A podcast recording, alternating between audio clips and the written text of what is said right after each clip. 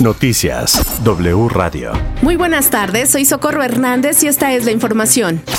Noticias W Radio. El asesor presidencial ucraniano Mikhailo Podolyak informó que se alcanzó un acuerdo para un cese al fuego temporal por motivos humanitarios en las negociaciones de este jueves con Rusia. Podolyak añadió que la delegación negociadora de Ucrania no obtuvo los resultados que esperaba y que continuará con el diálogo en una tercera ronda de conversaciones. En información nacional, desde la Cámara de Diputados, el expresidente de Brasil, Luis Ignacio Lula da Silva, alertó al gobierno de Andrés Manuel López Obrador que debe cuidarse de los embates de sus adversarios políticos, quienes no dan tregua en su afán de minar a su gobierno por favorecer a los pobres. Que ustedes están viviendo una luna de miel, una luna de miel con el gobierno.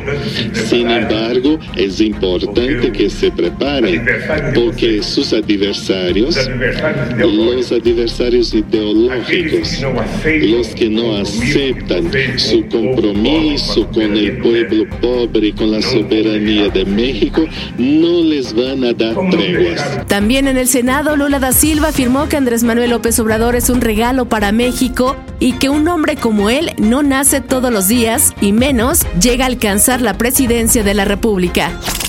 Alerta la Redim que la eliminación de las escuelas de tiempo completo viola progresividad de derechos de las infancias. La Red por los Derechos de la Infancia consideró también que los expone a ser víctimas de más violencia y desigualdades. Por su parte, la Unión Nacional de Padres de Familia exigió a la SEP la permanencia del programa, pues consideran que a dos años de la pandemia por COVID-19, la educación en nuestro país sufre grandes retrasos significativos. Es la voz de Luis Arturo Solís Bravo, presidente de la Unión Nacional de Padres de Familia. Y sabemos que el año pasado, porque así mismo la maestra Delfina lo decía, que había 14 mil millones de pesos, pero que había opacidad, yo le quiero dar el nombre, sí, había un subejercicio porque no se había aplicado ese dinero a la infraestructura del año pasado por la cuestión de la pandemia. Sabemos de antemano que existen escuelas, y lo hemos nosotros declarado aquí, existen un número de escuelas que tienen graves problemas de infraestructura, pero no pueden destapar un hoyo afectando los derechos fundamentales de niños y adolescentes por querer tapar otro hoyo.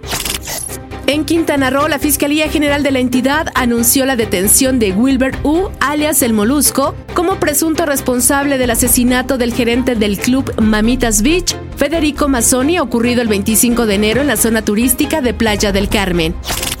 En los deportes, la NFL anunció que suspende todos los protocolos anti-COVID que habían implementado desde hace dos años. La liga y su asociación de jugadores enviaron un comunicado a los equipos donde establecen la suspensión de las medidas como mascarillas, test, cuarentenas, controles, entre otros. Y también queda de lado la situación de la vacuna de los jugadores y personal de las franquicias.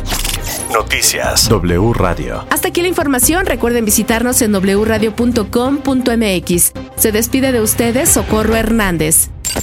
Toda la información en wradio.com.mx.